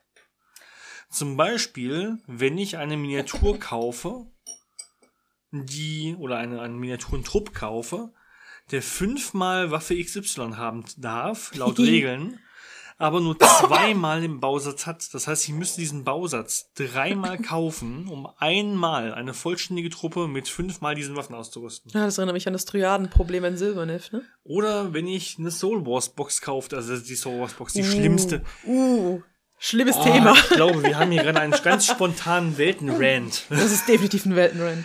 Okay, ein, ein unangekündigter, spontaner Weltenrand. Die Soul Wars Box ist die schlimmste, Ja. die schlimmste zwei Spieler Starter Box, die GW rausgebracht hat. Mit Abstand. Nicht wegen des Designs, nicht wegen der Qualität der Figuren, nein, wegen der Anzahl der Figuren. Der Kram ist einfach unspielbar. Weil die Soul Wars Box darauf ausgelegt ist, dir das Gefühl zu geben, oh, ich kaufe eine Age of Sigmar Starterarmee, aber in Wirklichkeit kaufst du eine Soul Wars Box und die mit Age of Sigmar nichts zu tun hat. Denn jedes Mal, wenn du sagen willst, ich nehme jetzt diese Miniaturen und spiele damit Age of Sigmar, dann stimmen die Miniaturenzahlen, die du hast, mit den Miniaturenzahlen, die du haben müsstest für einen speziellen Trupp, einfach nicht immer ein. Das ist richtig. Das heißt, du kaufst eigentlich eine Probeversion, die nicht aufstockbar ist. Ja. Du kaufst eine nicht aufstockbare Probeversion eines Spiels. Und das ist meiner Meinung nach Betrug am Kunden. Ich würde mich am liebsten bei jedem, der mit dieser Box ins Hobby gestartet ist, entschuldigen. Und, also wirklich, es ist eine Frechheit. und wenn ich jetzt mir angucke, dass ich, dass ich jetzt eine, eine, jemanden da sitzen habe, vielleicht, der sagt, okay, ich habe jetzt drei ähm, XY äh, Stormcast Eternals, ich brauche aber fünf davon, um die als Trupp spielen zu können. Und selbst wenn ich mir eine zweite Soul Wars Box kaufe, habe ich sechs. Dann habe ich wieder eine überflüssige Figur. Ist halt einfach behindert. Dann muss ich ganz ehrlich sagen, kann ich es diesem Menschen nicht wirklich verdenken, wenn er sagt, weißt du was, dann ruhig mal zwei von den Dingern. Ja. Arschlecken. Und da ist dann immer die Frage, ne, also aus moralischer Perspektive muss ich sagen, Fair Use ähm, hat auch immer was mit Fair Availability zu tun. Ne? Also es muss etwas auch gerecht verfügbar sein, damit ich überhaupt in die Situation komme, dass ich mir Gedanken machen muss, ob ich es dann fair weiter benutzen kann. Und wenn jemand etwas mir nur zu sehr, sehr, sehr, sehr asozialen Bedingungen zur Verfügung stellt, dann muss er sich nicht wundern, wenn ich eine Alternative suche. Ja, es- gibt dieses Schweizer Sprichwort, ich weiß nicht, ob es das auch im Deutschen gibt. So wie du in den Wald schreist, so schallt es zurück. Weißt du, wie ich meine? Ja, genau. Ich glaube, Also- es ist genau das. Ich, ich, das ist natürlich rechtlich gesehen nicht wirklich ein, sta- ein standhaftes Argument. ne? Natürlich also, nicht. Also aus einer moralischen Sicht oder aus einem, aus einem moralischen Kompass heraus gesehen, finde ich es find ich's legitim zu sagen, dass man sich genau anschauen sollte, wie geht, ähm, wie geht in, auch vielleicht in einem speziellen Bereich ein Hersteller, ein Künstler, ein Schaffender mit mir als Konsumenten um. Ja. Und so wie ich dann behandelt werden möchte, so soll ich denjenigen auch behandeln. Das heißt, ich möchte nicht bestohlen werden, ich möchte nicht betrogen werden, dann sollte ich vielleicht den Hersteller auch nicht betrügen oder belügen. Es macht halt einfach die Hürde höher. Es ist, bestehlen. das macht halt einfach die Hürde höher, das auch tun zu wollen. Ganz ehrlich, machen wir uns nichts vor. Mhm. Ja. Um, um, so hat man quasi auch die Lust, einfach ein bisschen lange Nase zu zeigen. Ich kann das voll verstehen. Hobbyisten sind, glaube ich, manchmal wie Kleinkinder.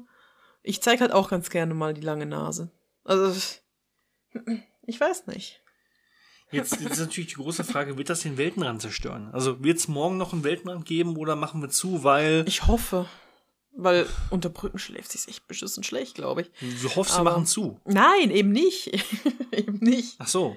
Ich mag den Weltenrand viel zu gerne, also ich hoffen würde, mach zu. Ich bitte dich. Wegen mir können wir exportieren, expandieren, alles mit Echsen. Ex exportieren und expandieren. Hauptsache Okay. Echsen. Ähm, Hauptsache, Hauptsache, Hauptsache Echsen. Hauptsache Echsen. Mittelgroße, kleine, gigantische Echsen, Dinosaurier, alles da. Und hin und wieder ein Schnaps, ja, ja. Aber Ähm. nein. Ich hoffe nicht. ich glaube, das ist, das ist ganz im Gegenteil. Ich glaube eigentlich nicht, dass es gefährlich ist. Ich glaube, dass es förderlich ist. Weil ich glaube, die ersten, Hm. es ganz, ganz viele Musiker, vor allem, vor allem Musiker, die, die live aufgetreten sind, haben sich, glaube ich, gefürchtet, als die ersten Aufnahmen kamen. Weil man sie sich immer wieder anhören konnte, ohne sie neu zu buchen. Ja. Ich glaube, die ersten Musiker hatten unfassbare Angst vor Aufnahmen. Ich weiß genau, was du Ähm, meinst. und ich Ja. glaube, das adaptiert einfach. Man findet neue Wege, Sachen zu vertreiben und wir sind in der, in der Epoche der skalierbaren, der frei skalierbaren Waren. Wir haben Spiele, die nur Daten sind, die man 20.000 Mal kopieren kann und die keinen echten Produktionsaufwand oder Lageraufwand haben.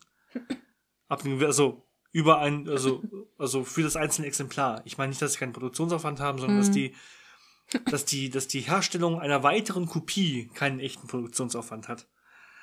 Wir sind in der Phase, wo dasselbe bei Musik ist und auch bei Filmen der Fall ist. Ähm, die drei Gigabyte, die ich runterlade, um mir irgendeine Serienfolge bei Netflix anzugucken, sind kein echter Aufwand. Kein neuer Aufwand. Das ist, das sind frei skalierbarer Produkte. Das ist was ganz anderes, als wenn ich mir ein Bett kaufe. Das Bett muss jedes Mal wieder hergestellt werden. Das ist nicht so bei sehr vielen anderen Produkten, die wir in der heutigen Zeit haben.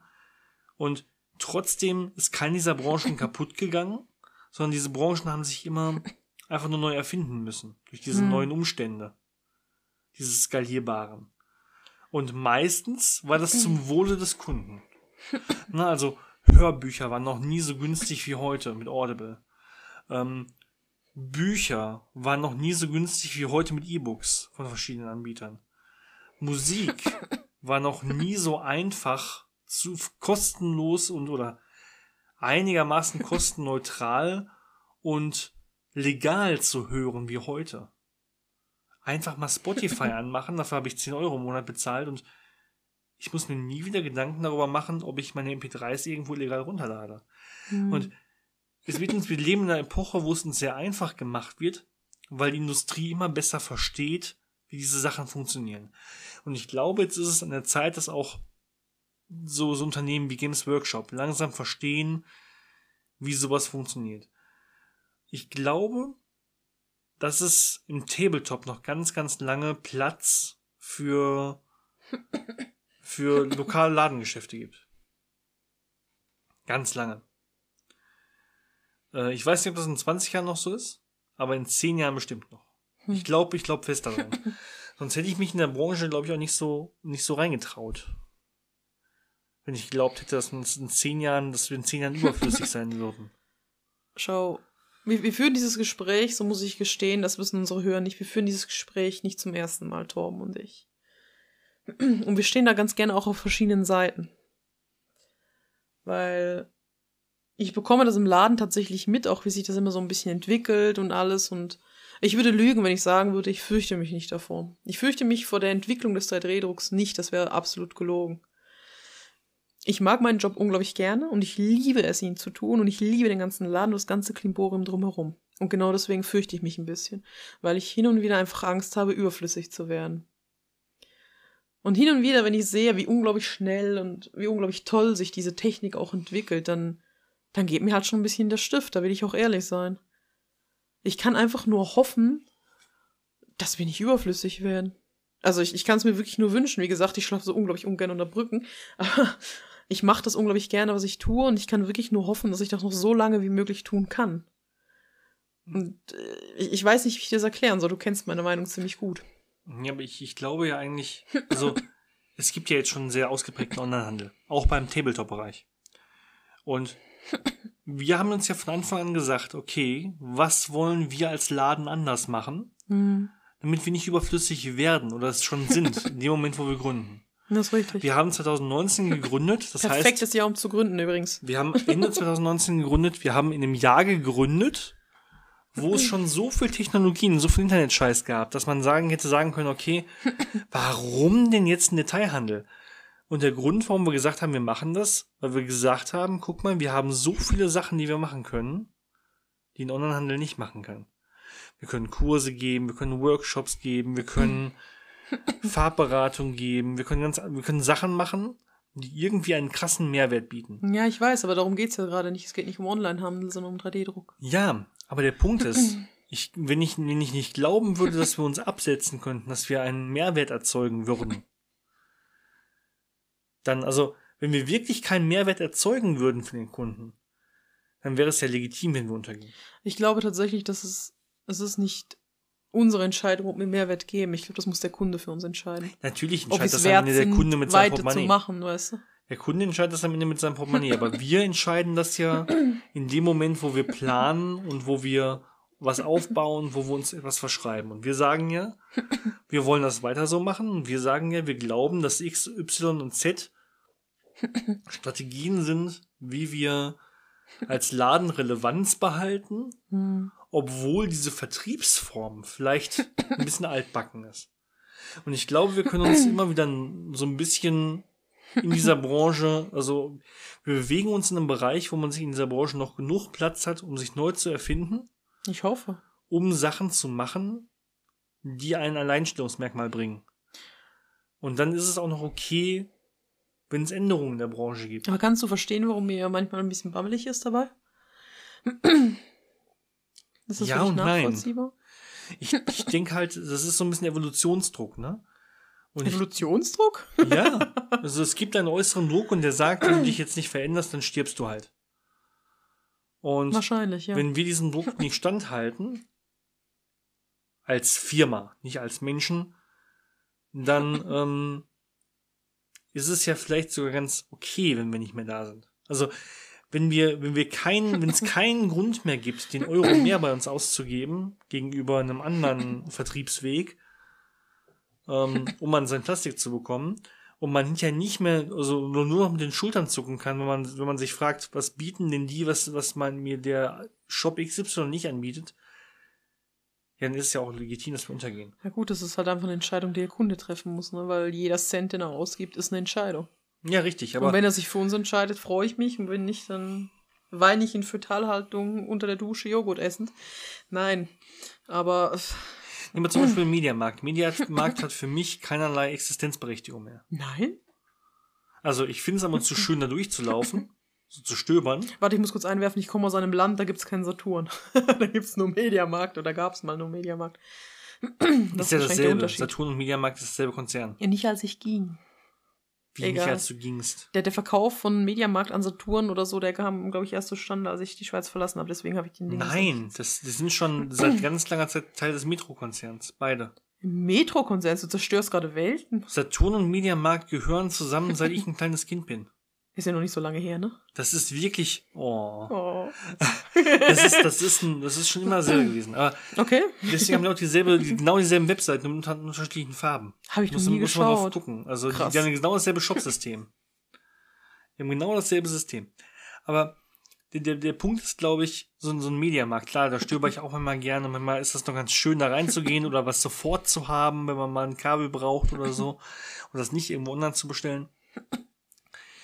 Aber wenn ich so ansonsten schaue, was für Mehrwert mir Mediamarkt bieten kann, naja, realistisch gesehen, das sind irgendwelche Typen, die häufig von ihren Bereichen nicht wirklich viel Ahnung haben, von den, den Bereichen, wo sie eingesetzt werden.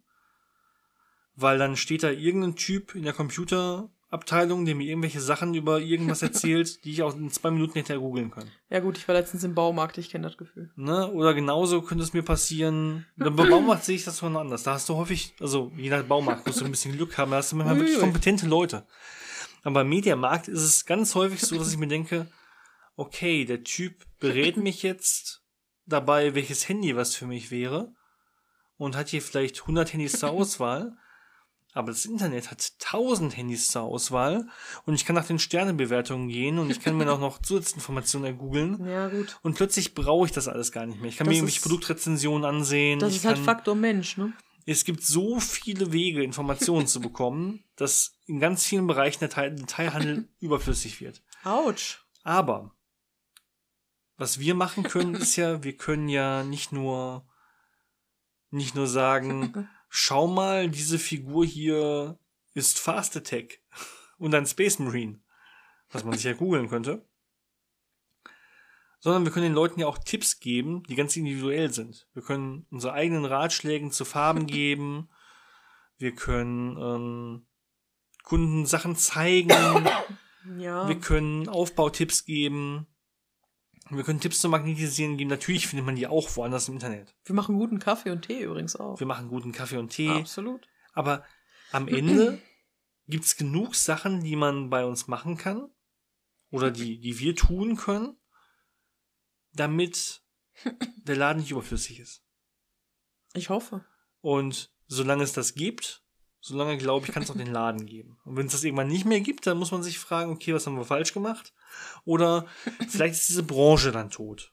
Wer weiß das schon. Irgendwelche, irgendwann gehen Branchen mal unter. Das ist richtig. Der, der Typ, der, der damals ähm, als, als äh, Schmiede, als Schmied angefangen hat, ähm, weiß nicht, einen, einen Flug, einen, einen Ackerflug zu schmieden, hat wahrscheinlich auch nicht gedacht, dass, dass sein Job irgendwann mal überflüssig werden würde. Und wo sind wir heute? Heute brauchen wir keine Schmiede mehr. Also keine Schmiede. Es gibt noch Schmiede, ne? Ja, aber nicht, nicht in der, in der beruflichen Art und Weise wie früher. Der Beruf hat sich halt entwickelt. Ich denke tatsächlich gerade an MP3-Player und an, äh, kennst du diese, diese Instant Messenger, Messenger-Dinger noch? Ja, ich bin ein bisschen ICQ. älter. So. Nee, nee, nee, nee, nee, nee, nee, ICQ ist heute auch nach wie vor noch ein Thema tatsächlich. Nein, ICQ kennt keiner mehr, der nicht 40 ist. Autsch, right in the irgendwelche- feels. Also es tut mir leid, aber niemand käme heute noch auf die Idee, ICQ zu nutzen. Also außer irgendwelche russischen Hacker. Tatsächlich gibt's noch welche, die nutzen das, aber darum denke ich jetzt gerade nicht. Es gibt so diese kleinen, die sehen aus wie Pager mit so einer ganzen Tastatur für, für ICQ und so. Das ist tatsächlich eine ziemlich tote Branche, aber darum geht's auch gerade nicht. Du meinst so Blackberries und so. Nee, ja, ich, ich sehe schon, die sind tatsächlich schon sehr stark ausgestorben. Lass uns da später mal Fotos zu anschauen. Oder meinst du diese Windows ist, ist ja, Ogos hatte, hießen die damals bei uns. ich hatte damals ein Ich Uh, habe gerade ich hab grad einen Flashback. Denn ich hatte einen Physik, ich hatte einen Physik- und Informatiklehrer in der Schule. Der hatte einen Pocket-PC, also ein PDA. hervorragend.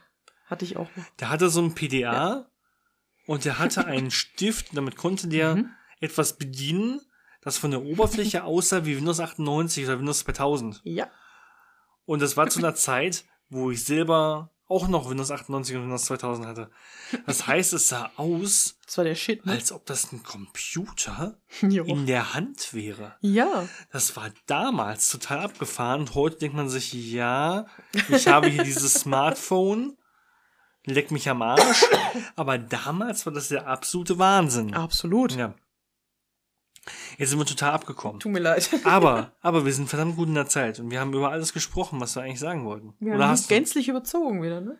Wir haben nicht gänzlich überzogen. Wir haben eine Stunde 30. Das ist ein richtig gutes, guter Zeitrahmen für einen Podcast. Und eigentlich ist eine Stunde 30 auch für das, was wir besprochen haben, ziemlich wenig Zeit gewesen. Was ist dein Lieblingsding am, am 3D-Drucken? Sag Das mal ist, schnell. ein, das ist ein guter, guter Abschluss, ja. Das ist mein Lieblingsding beim 3D-Drucken. Ich glaube, mein Lieblingsding beim 3D-Drucken ist, dass ich mir Figuren zum Malen üben unfassbar günstig ausdrucken kann. Denn ich hatte ganz häufig so Situationen, dass ich sagte so, ich würde gerne Haut üben.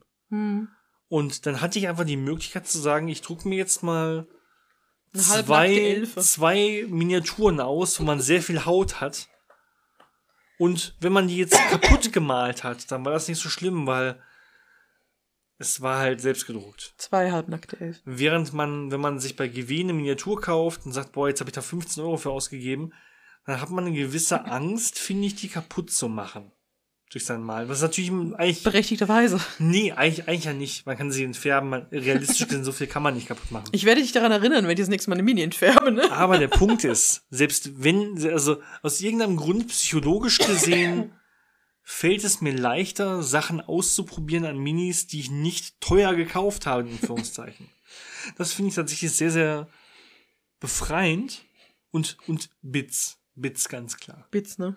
Also hier oder da mal irgendwelche coolen Deathwatch-Sachen auszudrucken, die man auf seine Fahrzeuge kleben kann, ist einfach der Wahnsinn. Das war. Das ist tatsächlich wahr. Und bei dir? Uh, schwierige Frage tatsächlich. Da gibt's ganz viele, was ich tatsächlich mag. Ich mag unter anderem die Tatsache, dass ich mir Material selber zusammenstellen kann. Ich muss ein bisschen dazu sagen, ich habe so eine Weltenrandmische aus verschiedenen Resinen, die ich mir selber anmische. Das heißt, ich kann den Härtegrad etc. selber bestimmen. Das finde ich zum Beispiel unglaublich befreiend. Ich finde es ein- einfach spannend auch. Was ich auch mag, ist halt, und das wirst du jetzt nicht gerne hören, aber mein Pile of Shame ist jetzt eher Patreon digital ausgelagert unterdessen, also in Schubladen. Also, was mich natürlich nicht daran hindert, Figuren zu horten wie eine Verrückte. Digitale Pile of Shame. Ich habe mir letztens von Ah, Fabian ja. sagen lassen, es ist nicht der digitale Pi äh, der, der, der Pile of Shames, es ist der Pile of Opportunities. Ich bin mir noch nicht mal sicher, ob ich das Wort richtig ausspreche. Ja, Pile of Opportunity ist tatsächlich eine sehr schöne euphemistische Form. Ich bin voller Möglichkeiten. Ich habe Schubladen voller Möglichkeiten. Mhm. Und ich mag tatsächlich, was, was ich, eins der Sachen, die ich am liebsten tatsächlich an dem Ganzen mag, ist die Tatsache, dass wir mir Malkurse geben, dass wir den Leuten Minis vorsetzen können, die sie so noch nicht gesehen haben. Weißt du, was ich meine? Ja. Wir, wir, wir, wir gehen weg von diesem, oh, schaut her, der 15. Space Marine. Tralala. Nein, nein. Wir gehen jetzt in eine Richtung, wo wir komplett überraschend sein können. Wir können einfach mal was Neues hinzaubern. Wir können tatsächlich halbnackte Elfen nehmen, um Haut zu machen. Wir können wurstige Bärenkrieger, richtig stämmige Kerle nehmen, um Feld zu üben. Wir können einen komplett waffenbeladenen Wikinger-Wurm, keine Ahnung, nehmen, um irgendwelche Metalle zu üben. Und das finde ich halt extrem geil. Das ist wahr. Also, also aus Firmensicht gesehen hast du recht. ähm, für so Workshops ist es natürlich richtig cool, dass man einfach mal sagen kann, ich habe hier dieses schöne Modell, das ich zehnmal drucken kann für einen Malkurs. Oder auch Conversions, ganz ehrlich, ich habe letztens, was heißt letztens, das war vorgestern, so lange ist das noch nicht her. Ich habe diesen unglaublich tollen Wagen gefunden im römischen Stil, der von zwei Bären gezogen wurde und ich wusste genau, das ist Timmy. Timmy braucht diesen Wagen, weißt du, was ich meine? Ich finde das hervorragend. Hat, wurde, wurde einer der beiden Bären von Putin geritten? Nein, das fand ich Dann- ein bisschen over, overdressed. Dann wieder. möchte ich Aber- es nicht haben. Du bist ja auch nicht Timmy, mein Schatz. Nein, aber dann möchte ich es trotzdem nicht haben. Dann möchte ich es auch nicht für Timmy haben. Ohne reitenden Putin, ohne mich. Das ist so wie jeder gerade, hast du denkst, Bild in meinem Kopf. Aber das ist okay, ich glaube, wir sollten tatsächlich zum Abschluss kommen. Ja. Sonst verlängern wir nur die Autofahrten der Äh. Leute. Vielen Dank fürs 30.000 Mal um den Block fahren, um das Ende dieses Podcasts noch anhören zu dürfen. Genau, für verlängerte Mittagspausen. Ähm, ihr dürft jetzt übrigens, wenn ihr immer noch Auto fahrt, dürft ihr jetzt die Augen wieder öffnen. Der, der visuell, der visuell anspruchsvolle Teil des Podcasts ist jetzt vorbei. Schon So. lange eigentlich. so, so, schon ziemlich lange. Aber es ist nicht schlimm. Ihr, dürft jetzt die Augen wieder aufmachen. Willkommen in der Leitplanke. Ähm, ja, ihr dürft, ihr dürft jetzt eigentlich aufhören zuzuhören. Die Frage ist jetzt nun, es gibt noch zwei wichtige Fragen, die es zu beantworten gibt. Ich freue mich tatsächlich auch über Rückmeldungen. Torben sicher auch. Haben wir eine E-Mail-Adresse für den Podcast? Ich weiß es gar nicht. Wir haben die ganz normale E-Mail-Adresse und wir haben bei enker.fm, also wir haben info.weltmann.com als unsere normale Kunden-E-Mail-Adresse. Bitte sendet uns Feedback, das kann uns nur besser machen. Aber- Und uns beleidigen, aber auch besser machen.